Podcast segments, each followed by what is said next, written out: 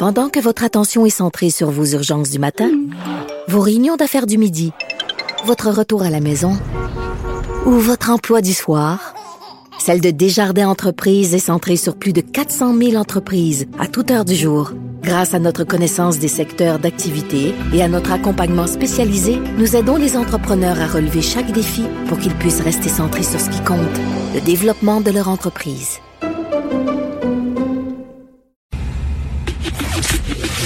Le, commentaire de Félix Séguin, un journaliste d'enquête pas comme les autres. Alors, mon cher Félix, les gens qui ont été arrêtés là, pour le party illégal à Mascouche, ils sont vraiment pas contents. Ils disent ça n'a pas de bon sens. On se fait traiter comme des criminels. Non, c'est ça, hein? et on a parlé beaucoup de cette histoire depuis euh, hier. Euh, c'est des gens qui se font arrêter le dimanche alors qu'ils tiennent une fête, euh, ma foi, hein, qui, qui tiennent euh, un vrai party dans une maison cossue de Mascouche, ben euh, là tu vois, euh, il y a eu, ça me fait rire ça, parce qu'il y a eu un suivi à cette histoire-là. Roxane Trudel, dans le journal de Montréal, a publié aujourd'hui la réaction des gens qui, ben pas des gens, mais enfin au moins d'une des participantes à ce grand rassemblement qui a valu à ces participants beaucoup, beaucoup de bidous en contravention. Alors une des participantes à ce rassemblement de type familiale d'une trentaine de personnes dans la résidence de Mascouche dit que ça a été vraiment exagéré de mobiliser autant de policiers pour ce regroupement-là. Euh, alors ça, c'est une, déjà là, c'est, c'est une drôle de manière de euh, commencer cette conversation en jugeant euh, quel déploiement policier ça prend pour des gens qui enfreignent les, les, règles ben sanitaires. Ben oui. Là, tu parles. C'est, moi, je suis toujours assez ébahi de voir comment on peut commencer une discussion quand on nie même que les policiers ont le droit de monopoliser les ressources qu'ils veulent pour, pour donner des tickets à 30 personnes. Alors bon. Ben c'est ça. Euh, tu sais, il y, a souper et souper. Tu sais, il y a toute la grosse question. Est-ce qu'on est-ce qu'on fait de la délation ou pas? Moi, je vais te dire si j'apprends, mettons que mes voisins, là, c'est un couple qui vit tout seul. Puis si j'apprends qu'ils ont ils ont accueilli, là, ils ont soupé avec un de leurs enfants qui est allé les voir, commencerai pas à sauter sur le téléphone puis appeler la police. Mais par contre, s'ils sont 30 dans la maison, ben là, oui, je trouve que ça commence à être dangereux des rendez-vous à 30. C'est un peu trop. Là. Bon, tu vois, tu, là, tu mets le doigt dessus. sais, à un moment donné, euh, c'est comme dans toute chose, euh, il y a un abus dans la mesure, y a, et l'abus dans la mesure, souvent, euh, peut être conséquent avec ce qu'on peut percevoir comme un abus dans les moyens. Euh, de la police. Alors, tu sais, une trentaine de personnes. Il y avait des très jeunes. Euh, les, plus âgés avaient plus de 70 ans, il semble. Euh, 30 constats remis, je te le rappelle, selon euh, le directeur adjoint intérimaire de la police de Mascouche, Jean-François Benoît, et euh, cette jeune participante qui dit qu'elle se sent, qu'elle se, que, se sent, je la cite, comme des criminels après cet événement-là. Pourtant, ce n'est pas ce qu'ils sont. Ce sont juste des gens qui ont pris la mauvaise décision dans le contexte, puis qui se sont ramassés avec des conséquences médiatiques. Ben oui, la loi, la loi est la même pour tout le monde. Tu sais, c'est quoi là, le fameux proverbe romain, la loi est dure, mais c'est la loi. Oui, ou le fameux proverbe de la mafia, Uh, if you cannot do the time, don't do the, crime. Hein? si tu peux pas faire, tu peux pas purger la sentence qui vient avec, ne commets pas le crime. Exactement. Alors, euh, tu veux parler de quelqu'un qui demande réparation fédérale pour avoir euh, mal surveillé un criminel qui l'a criblé de balles. Hey, c'est assez, euh, c'est assez particulier, hein? C'est assez spécial cette histoire-là. C'est l'histoire de l'ex-hockeyeur euh, Danick Lessard qui a été victime d'une tentative de meurtre alors qu'il était gérant euh, du bar euh, Le Garage à Mirabel. C'est un bar de danseuses. Lui, le 28 octobre 2012, il a été atteint au poumon et à l'aine euh, par un homme qui l'a qui l'a criblé de balles. Et, et cet homme-là, qui s'appelle Ryan Walton, ben c'était un meurtrier là qui a écopé euh, de la prison à vie. Mais au moment du drame, quand il a fait feu sur l'ancien hockeyeur de la ligue nord-américaine euh, de ce sport-là, ben il était, il s'était sauvé d'une maison de transition.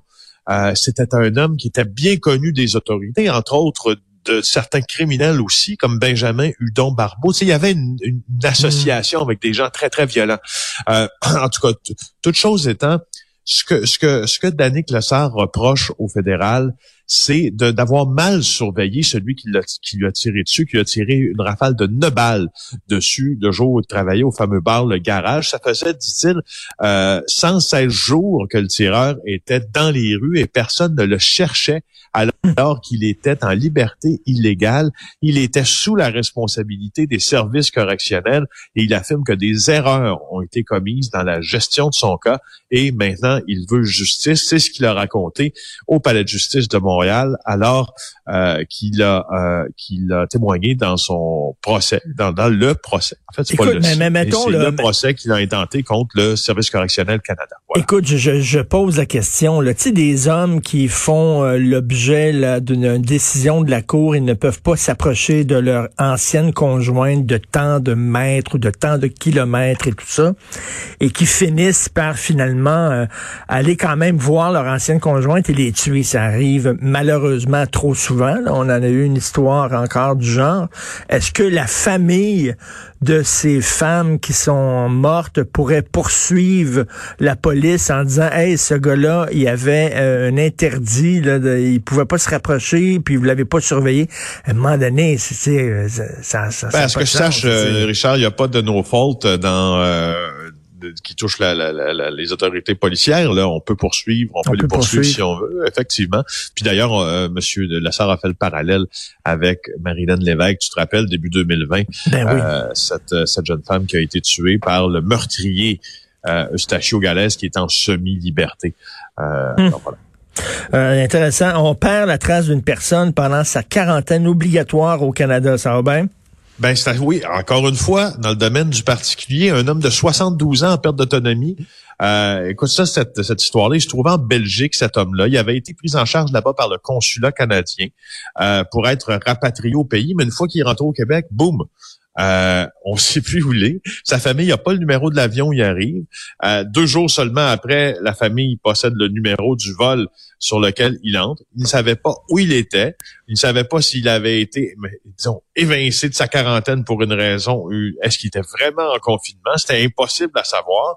Euh, c'était un homme qui s'est confié sous l'anonymat de ma collègue Valérie Fortin de TVA parce que lui, ce qu'il ce qu'il ce qu'il affirme concernant son proche de 72 ans, c'est que il était en perte d'autonomie. Et c'est là tout, et c'est là toute la nuance de cette histoire-là. Si c'était quelqu'un de bien important, puis qui avait toute sa tête, mais si, c'est une chose qui pourrait même sembler inquiétante, mais lorsque nos proches euh, est pris avec des difficultés, soit grandes difficultés de santé ou cognitives, entre autres, ben là, ça suppose aussi un encadrement peut-être un peu plus euh, serré. Puis ces gens-là ont fait affaire avec le député fédéral du Bloc québécois, Mario Simard, pour dénoncer ça. Alors, on a perdu sa trace. Euh, écoute, euh, tu te souviens aussi des gens qui étaient allés faire la guerre en Syrie aux côtés de l'État islamique qui sont revenus au Canada, puis on a perdu totalement leur trace, alors qu'écoute, ça pourrait être, je sais pas, des terroristes potentiels, éventuels, et ils sont disparus dans la nature euh, des fois, euh, vraiment, on n'est pas, on n'est pas, euh, on n'est pas toutes là. Hein. tu veux parler de l'ancienne adjointe de Phoebe Greenberg. On ah connaît Phoebe Greenberg, qui est une femme qui donne beaucoup d'argent aux arts, qui appuie les arts, qui a un centre magnifique dans le vieux Montréal où elle présente toutes sortes d'œuvres d'art, des films, des, des, des, productions en réalité virtuelle. Donc, Phoebe Greenberg, son ancienne adjointe doit rembourser combien? 12 millions? 12,4 millions pour être précis. Ça, Richard, là, je sais pas si tu le vois comme moi, mais c'est une histoire de documentaire ce qui se passe avec euh, avec Phoebe Greenberg. Là. Juste euh, euh, vous rappeler, je pense que tu as bien fait la mise en contexte, mais Phoebe Greenberg, c'est quand même l'une des mécènes les plus présentes au pays. Là, elle est héritière d'une famille milliardaire d'Ottawa qui a fait fortune dans l'immobilier, puis elle a fondé, comme tu l'as dit, le Centre à Montréal en 2012. Bon, quelques mois plus tôt, elle avait embauché une femme qui s'appelle Testa comme adjointe exécutive.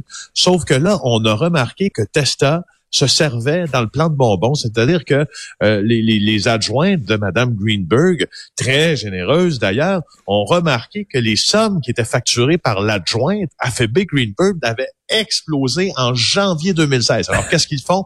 On embauche des jurys comptables, on décide d'y voir plus clair, on embauche la firme MNP. MNP découvre ceci des détournements de fonds totalisant 15 millions de dollars, 10 millions provenant des comptes personnels de Phoebe, 5 millions des comptes du centre-fi et un prêt, boum, comme ça, non autorisé, à Nabil qui est un propriétaire de restaurant dans le Vieux-Montréal. 4000 transactions réalisées avec 14 cartes de crédit. Ben, voyons mais attends une minute, là, je ne veux pas blâmer la victime, OK? On devrait jamais blâmer la victime. En même temps, là, Madame Greenberg est pas à ses affaires. Je comprends qu'elle faisait confiance à son adjointe, mais tu sais, à un moment donné, tu regardes, là, tu vois, toi, tu regardes de temps en temps, t'as, as ton compte de carte de crédit, là, tu ouvres ça, là, puis tu regardes, là, OK, c'est correct, mais dépenses, puis tout ça. Ouais, donc, elle, elle faisait une confiance aveugle. Ben, l'autre en a profité.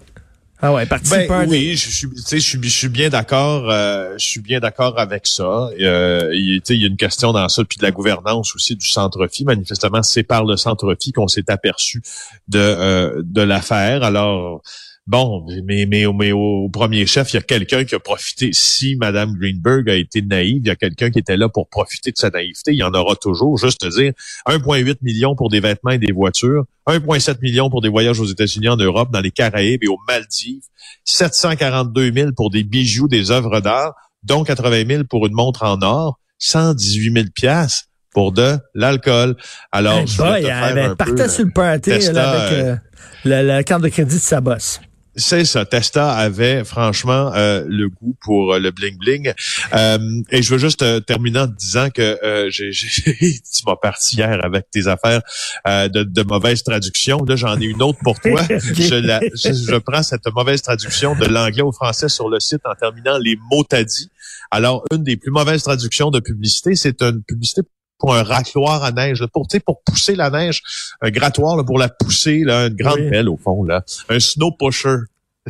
La, traduction française, un revendeur de drogue de neige. Non! Tu me niaises. Il y a vraiment quelqu'un qui a imprimé ça, mon Richard, puis qui a vendu ça au Canadian Tire. J'adore. Un revendeur de drogue de neige. C'est génial. Merci beaucoup, Félix Séguin. Très le fun de te parler. On se reparle demain. Bonne journée du bureau d'enquête.